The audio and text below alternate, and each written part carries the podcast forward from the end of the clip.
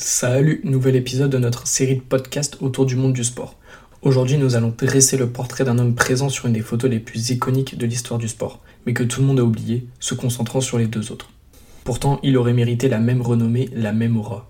Il faudra attendre sa mort pour qu'il reprenne un peu de la lumière qu'il aurait tant mérité à l'époque.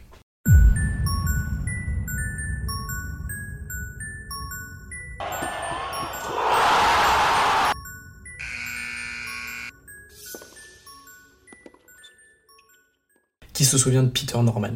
Si son nom te dit rien, c'est normal. Sprinter, c'est un spécialiste du 200 mètres en athlétisme, mais il n'a jamais gagné de grandes compétitions internationales. En plus, il vient d'un pays, l'Australie, où l'athlétisme n'est qu'un sport mineur, bien loin par exemple de la natation. Son palmarès est assez maigre, seulement une médaille de bronze en relais aux Jeux du Commonwealth de 1966 et une médaille d'argent aux Jeux olympiques sur 200 mètres. C'était en 1968 aux Jeux de Mexico. Son premier podium olympique. Son dernier aussi à l'âge de 28 ans mais il est l'un des hommes d'une photo qui va faire plusieurs fois le tour du monde, car il est sur la même boîte que Tommy Smith et John Carlos, le soir où les deux Américains lèvent leurs poings gantés pour protester contre la ségrégation raciale aux États-Unis. Sur le moment, personne ne prête attention à Peter Norman, tellement le scandale provoqué par Smith et Carlos est grand. Sauf en Australie, où Norman va connaître quelques problèmes. Peter Norman est né en 1942 à Cobourg, dans la banlieue de Melbourne. Initialement apprenti boucher, il fait aussi de l'athlétisme en parallèle. Il va rapidement se concentrer sur le sport au vu de ses résultats. À 20 ans, il découvre le haut niveau lors des Jeux du Commonwealth de 1962 qui se déroulent à Perth en Australie. Il ne participe qu'aux 200 mètres, passe les séries avant de se faire éliminer lors des demi-finales. Rebelote 4 ans plus tard en 1966 lors des Jeux du Commonwealth, cette fois-ci à Kingston en Jamaïque. Peter Norman est à nouveau sorti en demi-finale. Mais entre-temps, il a amélioré son temps de presque une seconde, avec un temps de 21 secondes 20 contre 22 secondes 4 ans plus tôt. Il est même devenu champion d'Australie de la spécialité pour la première fois de sa carrière en 1965 en 20 secondes 90. À Kingston, il s'aligne aussi sur le 100 mètres où il est éliminé en quart de finale, ainsi que sur le relais du 4 x 100 mètres où il remporte la médaille de bronze, et du 4 x 400 mètres où il finit cinquième de la finale. Deux ans plus tard, il arrive à Mexico en ayant de nouveau amélioré son record personnel sur le 200 mètres en 20 secondes 50. Il se hisse jusqu'à la finale et signe la meilleure performance de sa carrière sur sa distance de prédilection en 20 secondes 06. Record d'Australie, record d'Océanie, qui n'ont pas été battus depuis.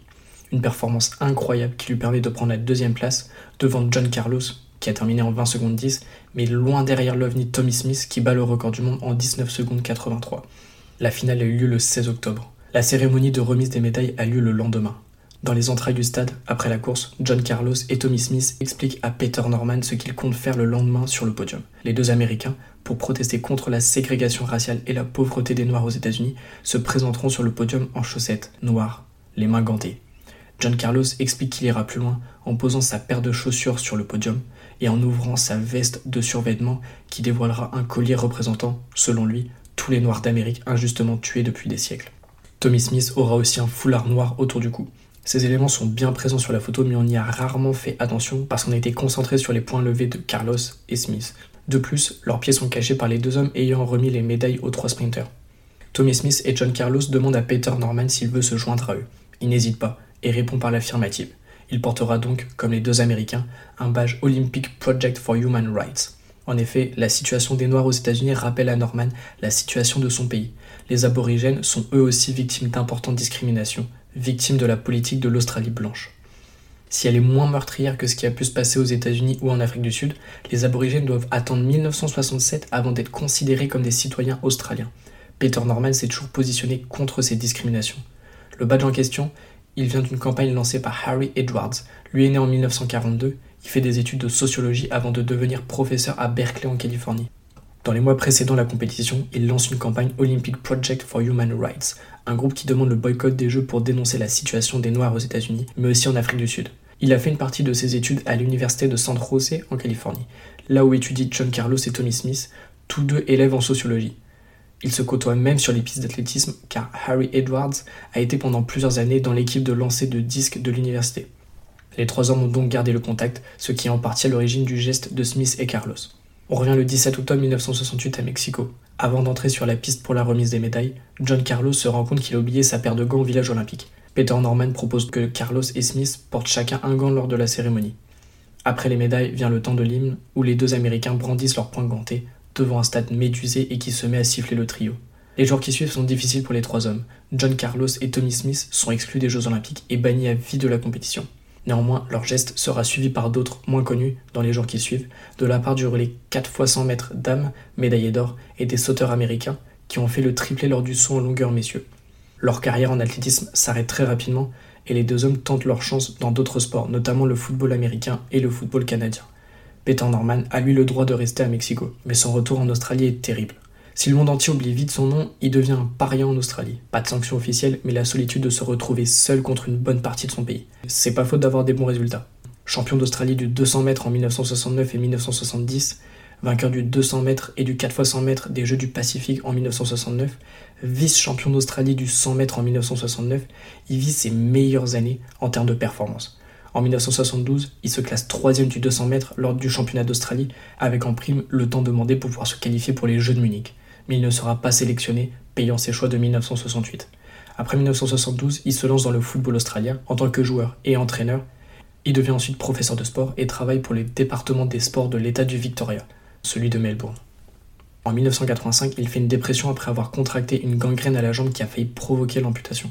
En 2000, les Jeux Olympiques reviennent en Australie après 44 ans d'absence. Sydney est le centre de l'attention pendant deux semaines. Peter Norman aurait pu revenir sur le devant de la scène, mais la pilule n'est pas encore passée il n'est pas invité par les organisateurs. Il sera bien présent, mais seulement grâce à l'invitation de la délégation américaine qui a tourné la page Smith et Carlos depuis bien longtemps.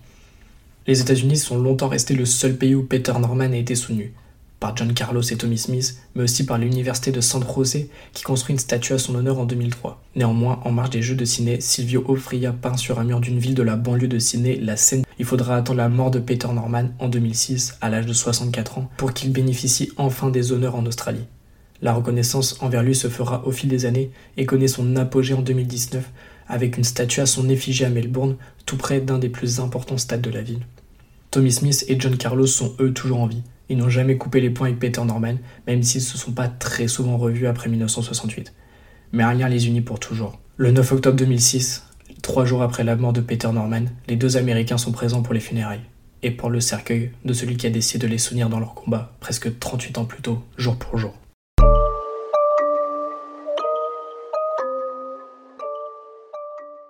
Merci beaucoup d'avoir écouté cet épisode en espérant qu'il t'a plu. La semaine prochaine, on partira dans le passé, plus exactement en 1936, année des Jeux Olympiques de Berlin, mais aussi du début de la guerre civile espagnole. La semaine pro.